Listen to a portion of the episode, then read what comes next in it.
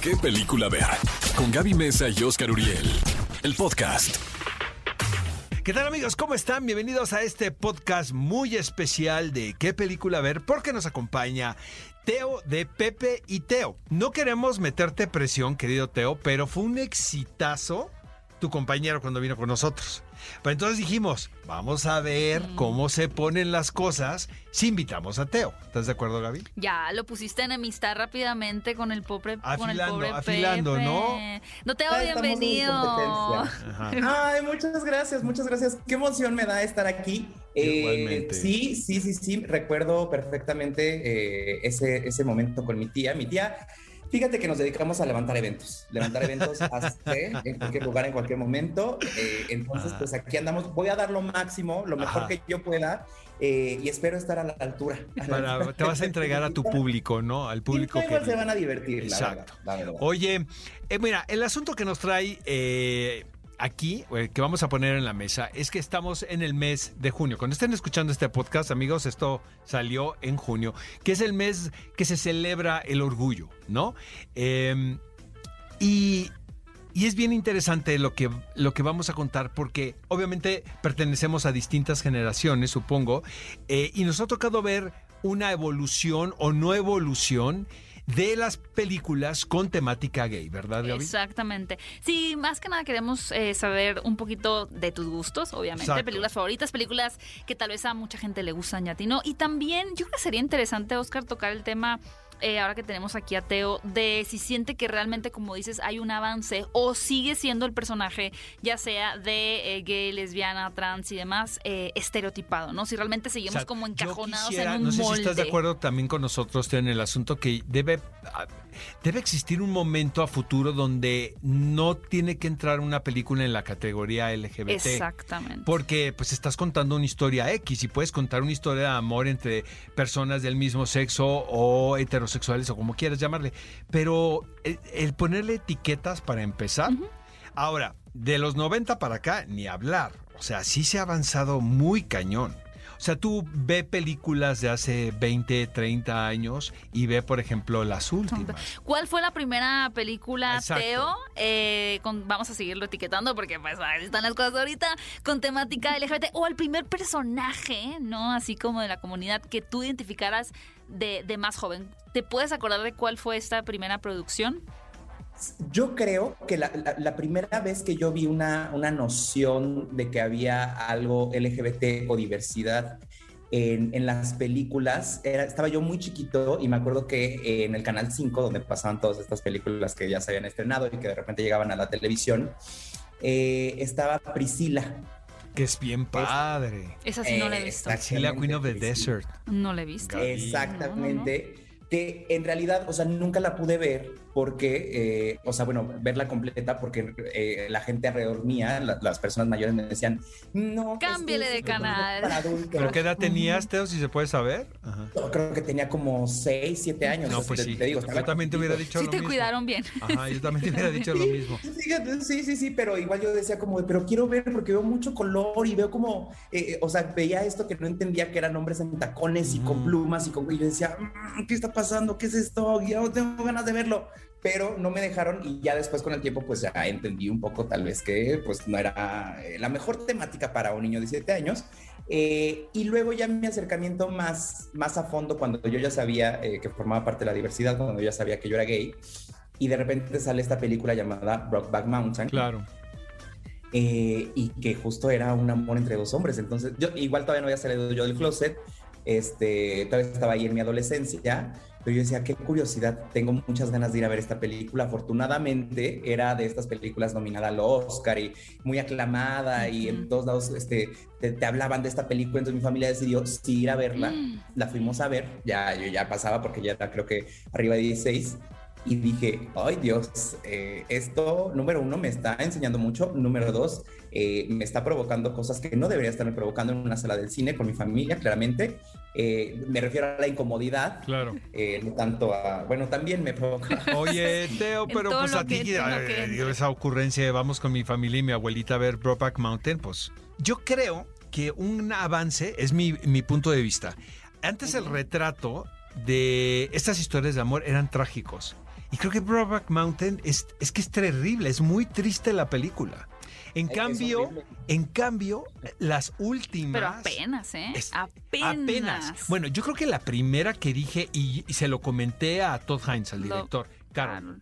Sí, Carol, que termina en un pero tono. misterioso. es Sí, pero es romántico, Yo la- Antes siento- se morían. Sí, ¿no? se morían o, o se había una tragedia o, o se casaban con un no con una chica y ahora Carol yo creo que fue la primera donde le dije a Todd Hines sabes qué yo siento que está siendo un pionero en los desenlaces de este tipo de historias. Porque Mm. aunque no las ves a las dos agarradas de la mano caminando hacia el atardecer, este, están las dos plan- poniendo, platicando en, una, en, en un café, ¿no? En un encuentro que tienen. Es una mirada con cómo cierra la película. Pero yo, yo sí siento a veces, no sé, Teo, ¿tú qué piensas de esto? Porque siento que es importante, por un lado, ¿no? Lo veo como de dos maneras. Por un lado es importante retratar que al final es una comunidad marginada, podemos decirlo, ¿no? Que siempre ha enfrentado al rechazo, lo sigue enfrentando al rechazo al día de hoy. Y poder demostrar como todo lo que hay detrás, ¿no? Realmente que no es una vida fácil por, no por uno mismo, sino por el rechazo de los demás, eh, de la sociedad. Y es, es, es bueno poder poner eso en la pantalla. Pero al mismo tiempo me, me parece contraproducente, como dice Oscar, los desenlaces eh, negativos, tristes, trágicos, porque de alguna manera siento que mandan un mensaje de que si tú decides vivir tu vida de esa manera, vas a terminar mal, ¿no? O sea, como que son bien Sí. poquitas las películas que dices, ah, mira, o sea, es normal, no pasa nada, ¿no? Sí, yo creo que, mira, en tema de representación siento que nos falta muchísimo. O sea, si nos Muchísimo. metiéramos en, en- en este tema de, de- de por qué nos hace falta en, en las películas ver historias de personas LGBT de distintas tonalidades y de distintos tipos de cuerpos y que no sean estas, eh, como bien dices, estas tragedias griegas donde todo termina mal y todos los personajes mueren y, y hay ahí desenlaces espantosos, este, pues tardaríamos muchísimo tiempo. En realidad yo sí creo que está padre que el día de hoy tengamos representaciones diversas. ¿A qué me refiero? Sí hay estas historias de repente donde, eh, este, donde todo es muy bonito, ¿no? Donde ya todo es este, esperanza y amor y no sucede nada. Y sí hay historias así, pero también tenemos la otra parte, donde sí hay estas historias donde desafortunadamente pues, las cosas no salen bien. Pero como dices, creo que ya vimos mucho de eso. O sea, en, el, en el cine, por, por cómo ha avanzado la sociedad, ya hemos retratado, ahí tenemos Filadelfia, ¿no? Con esta de historia eh, espantosa del tema LGBT. Que es tremenda. Filadelfia es una tragedia, caray, ¿no? Es una tragedia, Ujú. o sea, perreas y te Ahora, hay que poner, con- con- contextualizar que estamos hablando de 1994 con la Claro. Filadelfia. Y que Realmente... también fue importante que se contara esa historia. Eh, en no, en y sabes qué, Teo, con esas Claro. estrellas, porque estaban... Todos los chicos no era, lloran. era Tom Hanks ejemplo. y Denzel Washington y la pareja era Antonio Banderas. Eh, los chicos no lloran fue despu- después de Filadelfia, pero los chicos no lloran es tremenda. Yo no puedo ver esa película, por ejemplo. Hay un documental que narra la historia de Verdadera. verdadera de Brandon Tina, ¿no? Mm. Eh, el- la grabación, escuchas la grabación, que- porque los policías la están interrogando, ¿no? Eh, para quien no han eh, quienes no han visto la película, es la historia muy triste de una jovencita quien eh, se hace pasar por un chico porque ella sentía que vivía en un cuerpo equivocado. Entonces, cuando la descubren, deciden lincharla y la matan. Eh, hay un documental que está muy, es muy cercano a la recreación que hizo Hilary Swank en la película. Y de verdad escuchar el interrogatorio, donde te das cuenta cómo los policías están bulleando de ella y cómo se están burlando, ¿sabes? Y cómo está contestando ella, que lo hizo Hilary Swank idéntico en la película. Es Y La devastador. cara, nuestra productora. Es devastador, es devastador. Oye, Sí, Teo, a ver, este, trivia, trivia. Eh, Call Me. By Your Name, ¿qué te pareció? Llámame por tu nombre. Call Me By Your Name me pareció una película aburridísima. ¿Qué tal? ¿Cómo están? Una disculpa a toda la gente que nos Vengan los y que- trolls en y este que momento. ama, y que ama Bienvenidos. esta película y a mis gays, porque también mis gays les gustó mucho porque decían, ay, wow, qué sexy. No sé. Yo, mira, honestamente, la vi con el corazón abierto, Ajá. pero en realidad me pareció una película muy aburrida. Y en mi cabeza solo pensaba, si yo quisiera ver eh, eh, a un, este romance entre una persona mayor y un, y un chavito menor, etc., y que me prendiera, pues más bien voy y busco porno en internet, en vez de estar viendo esta película que me está intentando contar algo que en realidad a mí a mí no me movió absolutamente nada. Y sí dije, mm, pues no es la mejor película que hayamos visto. Eh, luego también entra el tema de que el chavito pues es menor de edad, este, no sabemos qué tan menor sea. O sea, tiene muchos temas esta película que yo no estoy cómoda con ella. Eh, pero pues ah, tuvo un reconocimiento importante, mucha gente heterosexual la vio y también como que dijo, ay, bueno, pues qué padre, ¿no? Que existe esto de la diversidad.